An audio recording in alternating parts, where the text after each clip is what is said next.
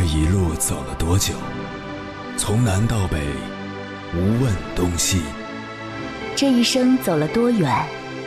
春华秋实，红颜白发。也曾鼓起勇气，奔向不曾到达的地平线。也曾迷失方向，受困于爱恨情仇的漩涡。当夜幕降临，一切归于沉寂。有人正迎着月光，踏遍千山万水，为你而来。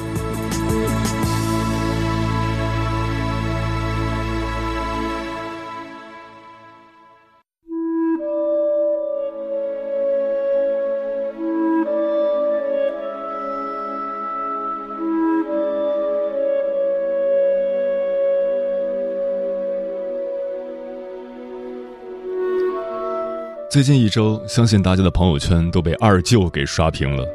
这个并不复杂的故事，却激起网友们极大的共鸣。回村三天，二舅治好了我的精神内耗。自七月二十五日在 B 站发布后，播放量一路攀升，登上 B 站全站排行榜第一名。短短一天，视频播放量突破一千六百万次，相关话题多次冲上微博热搜。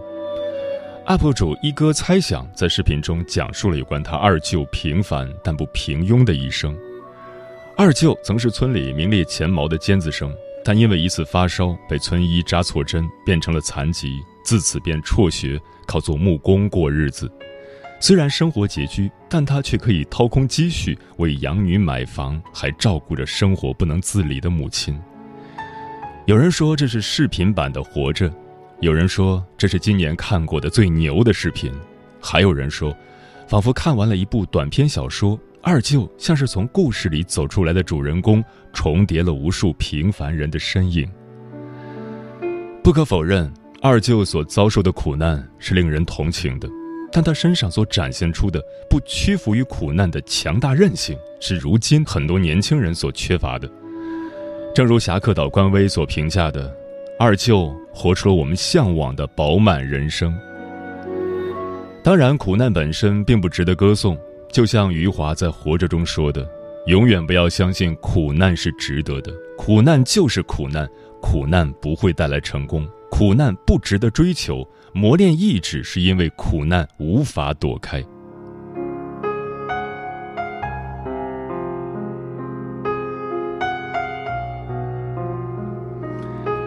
凌晨时分，思念跨越千山万水，你的爱和梦想都可以在这里安放。各位夜行者，深夜不孤单，我是迎波，陪你穿越黑夜，迎接黎明曙光。今晚跟朋友们聊的话题是：普通人如何面对苦难？人生在世，苦难重重。所谓苦难，是指那种造成了巨大痛苦的事件和遭遇。它包括个人不可抗拒的天灾人祸，比如遭遇乱世、患上绝症、挚爱的亲人离世；也包括个人在社会生活中的重大挫折，比如失恋、婚姻破裂、事业失败。有些人即使在这两方面运气都好，未尝吃大苦，却也无法避免所有人迟早都要承受的终极苦难——死亡。因此，如何面对苦难？便是摆在每个普通人面前的人生课题。关于这个话题，如果你想和我交流，可以通过微信平台“中国交通广播”和我分享你的心声。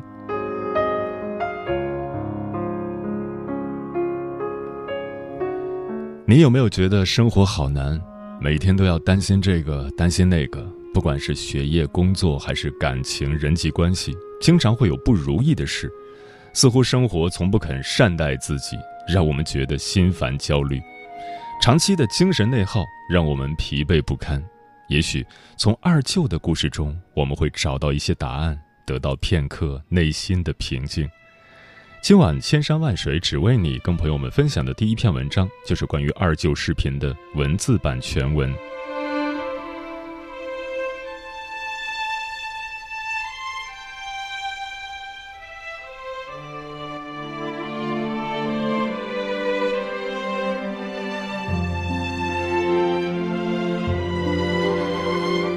这是我的二舅，村子里曾经的天才少年。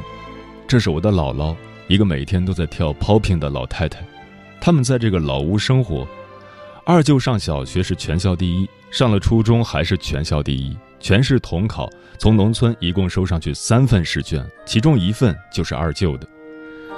有一天，二舅发高烧，请假回家。隔壁村的医生一天在他屁股上打了四针，二舅就成了残疾。十几岁的二舅躺在床上，再也不想回到学校。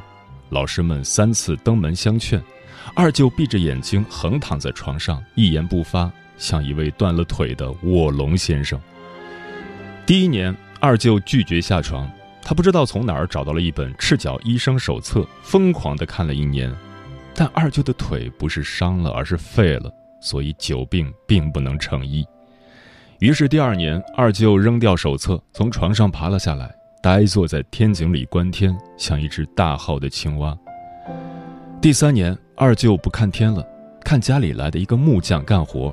木匠干了三天走了，二舅跟老爷说他看会了，求老爷去铁匠铺给自己打做木工的工具。三年来，二舅第一次走出院门，去生产队给人做板凳，一天做两个，一个一毛钱，可以养活自己了。如是几年，有一天，二舅照常拄着拐来到生产队，队长告诉二舅，以后不用来了，生产队没了。二舅问为什么，队长说，改革开放了。于是二舅就开始改革开放，游走在镇上的各个村子，给人做木工。有天在路上遇到了当年的那个医生，他跟二舅说：“要是在今天，我早被告倒了，得承包你一辈子。”二舅笑着骂他一句，一瘸一拐的又给人干活去了。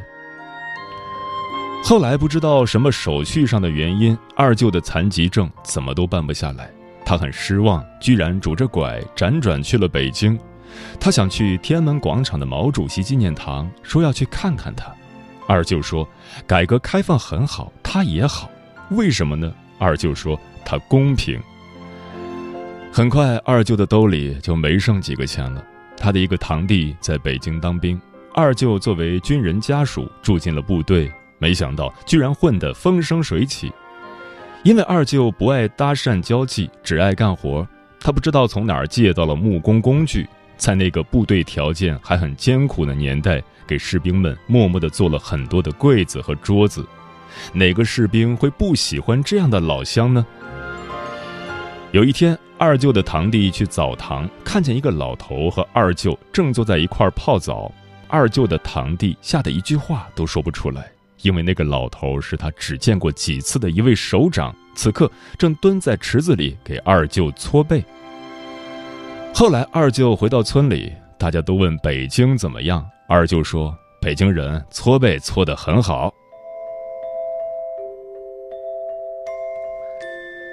到了两个妹妹出嫁的年纪，二舅心里很不舍。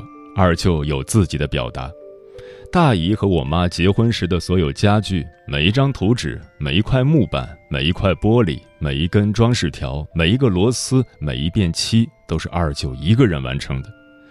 你能想象在八十年代，一个山村的女孩子结婚的时候能拥有这样的一套家具是多么梦幻的事情吗？姥姥家这么穷，妹妹出嫁有这么一套家具，婆家也会高看一眼，也许就会更好的待自己的妹妹。你可能说我在吹牛，因为这是上海牌的家具，但你忘了这是我的二舅，二舅总有办法，什么牌子他都能给你贴上。你还要什么牌子？他还有天津牌、北京牌、香港牌，超豪华。OK。再后来，年轻的二舅领养了刚出生的宁宁，二舅拼命的在周边做工挣钱，大部分时间都把宁宁寄养在了大姨家里，很少陪伴她。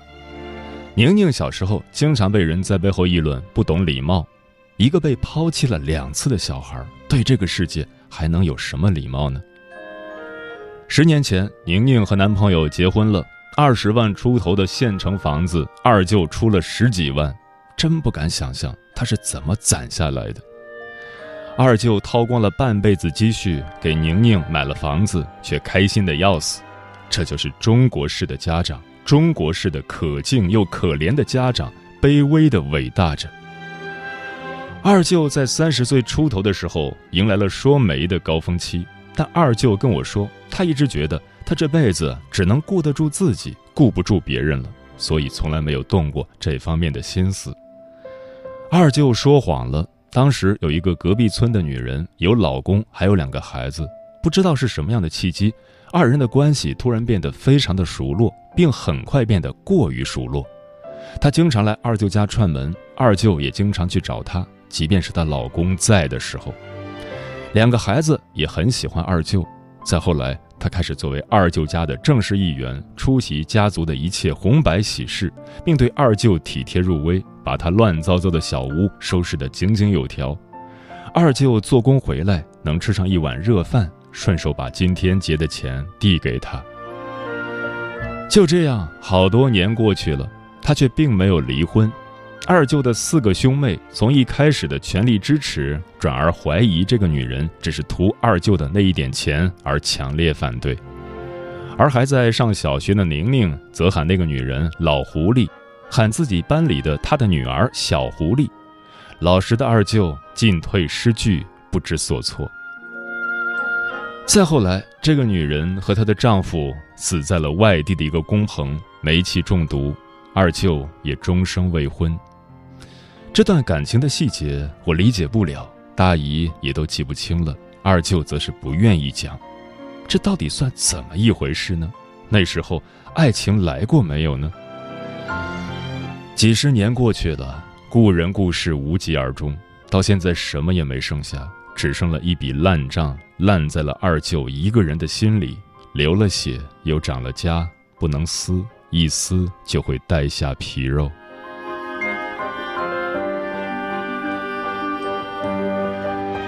就这样，又过去了三十年，乏善可陈。是的，普通人的生活就是这样，普通到不快进一万倍都没法看的。转眼，姥姥已经八十八岁了。现在，农村的人工成本也越来越高，二舅正是挣钱的好时候。他很想为自己多挣一点养老钱，将来就不用拖累宁宁。但是，姥姥现在的生活已经不能自理，也不是很想活了。有一次，甚至已经把绳子挂到了门框上。中国人老说生老病死，生死之间何苦还要再隔上个老病呢？这可不是上天的不仁，而是怜悯。不然，我们每个人都在七八十岁，却还康健力壮之年去世，那对这个世界该有多么的留恋呢？那不是更加的痛苦吗？从这个意义上来说，老病是生死之间的必要演习。所以在几年前，二舅出门的时候，就开始把姥姥放到车上；去别人家做木工活的时候，就把姥姥放到身边的小板凳上。六十六岁老汉随身携带八十八岁老母，这个六六八八组合简直是酷的要死。这几年，二舅木工活也不做了，全职照顾姥姥。早上给姥姥洗脸，晚上给姥姥洗脚，下午逼姥姥锻炼。姥姥每走二十步就得坐下歇十秒，二舅每走二十步就会落后姥姥三米，赶上这三米正好需要十秒接着走。这么默契的走位配合，我上一次见到还是在乔丹和皮蓬身上。乔丹喜欢给皮蓬送超跑，二舅喜欢给姥姥拽面条，再浇上点西红柿炒鸡蛋，嗯，好吃的。二舅从小对宁宁没有什么教育可言，今天的宁宁却成为了村里最孝顺的孩子。可见，让小孩将来孝顺自己的最好方法，就是默默的孝顺自己的父母。小孩是小，不是瞎。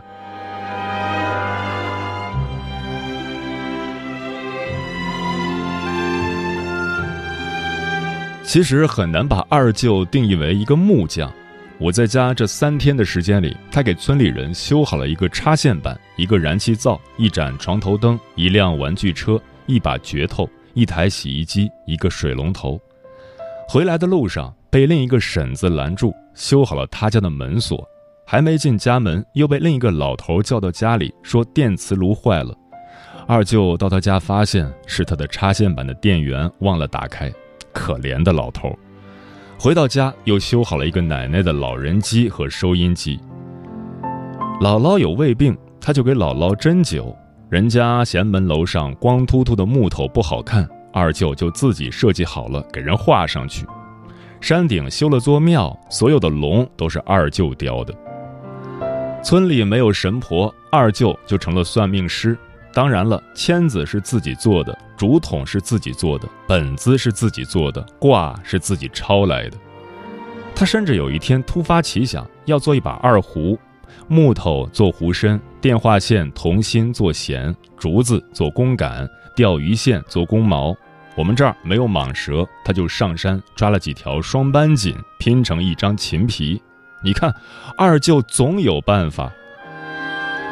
很想给你们看看那把有模有样的二胡，可惜十几年前姥姥让我的傻子弟弟拿二胡当锄头玩，给玩坏了。这个村子里有的一切农具、家具、电器、车辆，二舅不会修的只有三样：智能手机、汽车和电脑。因为这些东西二舅也没有。不过现在智能手机也有了，宁宁买的，等他拆上几次也就会修了。夜深了，二舅家的灯还亮着，又在给谁家修东西了？听见锣声和鞭炮声了吗？不是村里有人结婚，而是年轻人都走了之后，野猪回来了，吓唬野猪呢。村里就剩下几百个老头老太太了。如果有什么东西坏了，送维修店去修，先别说得花钱。如果到镇上是三十里山路，如果坐客车去县城，下了车，他们是连北都找不到的。二舅总说他能顾得住自己就不错了，他其实顾住了整个村子。村里人都开玩笑叫他“歪子”，但我们每个人都很清楚，我们爱这个“歪子”，我们离不开这个“歪子”。一九七七年恢复高考的时候，二舅正是十八九岁。如果不是当年发烧后的那四针，二舅可能已经考上了大学，成为了一名工程师。单位分的房子，国家发的退休金，悠游自适，颐养天年。隔壁村一个老头就是这样吗？当年学习还没二舅好呢。如果是这样，那该有多好啊！二舅一定会成为汪曾祺笔下父亲汪菊生那样充满闲情野趣的老顽童。看着眼前的二舅，总让我想起电影《棋王》里的台词：“他这种奇才啊，只不过是生不逢时。”他应该受国家的栽培，名扬天下才对，不应该弄到这么落魄可怜。太遗憾了，真的是太遗憾了。我问二舅有没有这么想过，他说从来没有。这样的心态让二舅成为了村里第二快乐的人，第一快乐的人是刚刚我们村的树先生。所以你看，这个世界上第一快乐的人是不需要对别人负责的人。第二快乐的人就是从不回头看的人。遗憾谁没有呢？人往往都是快死的时候才发现，人生最大的遗憾就是一直在遗憾过去的遗憾。遗憾在电影里是主角崛起的前戏，在生活里是让人沉沦的毒药。我北漂九年，也曾有幸相识过几位人中龙凤。反倒是从二舅这里，让我看到了我们这个民族身上所有的平凡、美好与强悍。都说人生最重要的不是胡一把好牌，而是打好一把烂牌。二舅这把烂牌打的是真好，他在挣扎与困难中表现出来的庄敬自强，令我心生敬意。我四肢健全，上过大学，又生在一个充满机遇的时代。我理应度过一个比二舅更为饱满的人生。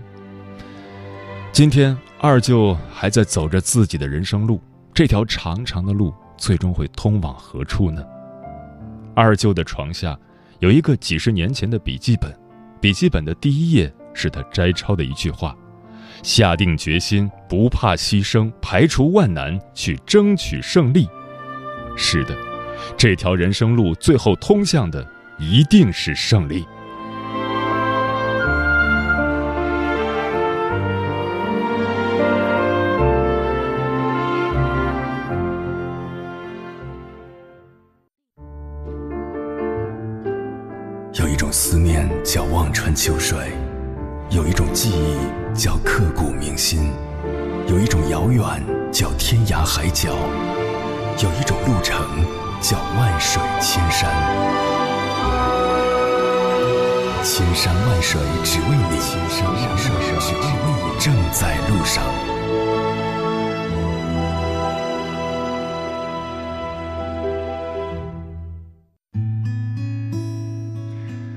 感谢此刻依然守候在电波那一头的你，我是迎波。今晚跟朋友们聊的话题是普通人如何面对苦难。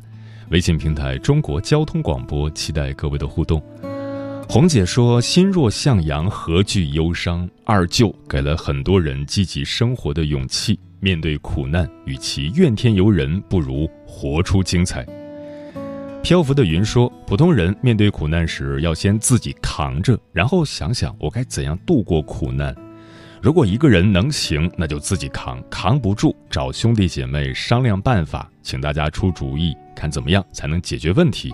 如果还不行，那就只能求助于朋友了，集思广益，共度难关。”电影里的沉默说：“面对生活中的困难和挫折，必须要乐观，因为只有乐观的人才会笑对生活，才会拿得起放得下，才会有不断前进的勇气。乐观的人才会经得起生活的磨难。”像风一样自由说：“普通人面对苦难，最好的方法是奋发图强。”正如影视演员郭京飞在上综艺节目《极限挑战》时说的：“当一个演员面对事业瓶颈期等苦难时，奋发图强，继续努力，是一个演员的自我修养。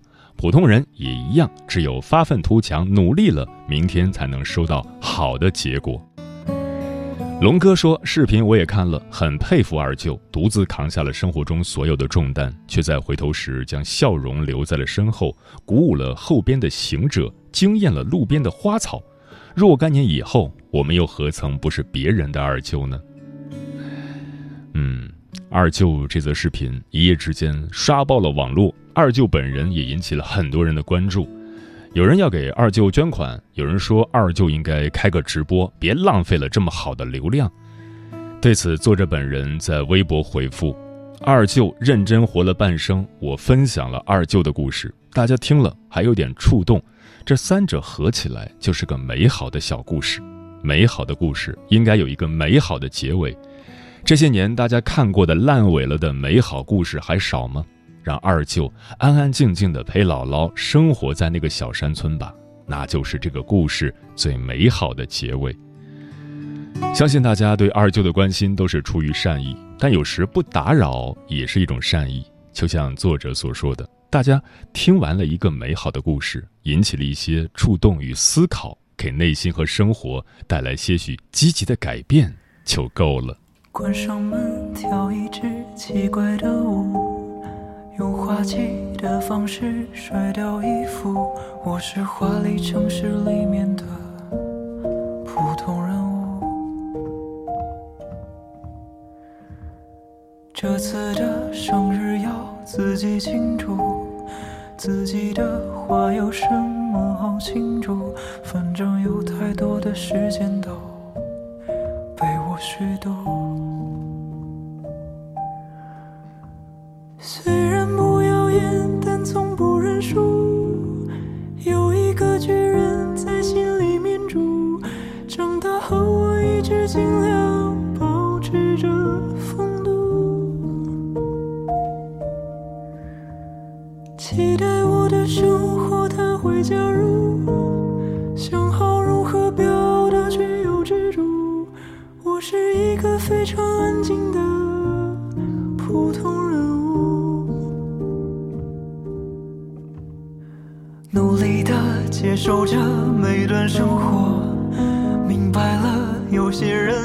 只是经过，就像绚烂却不长久的。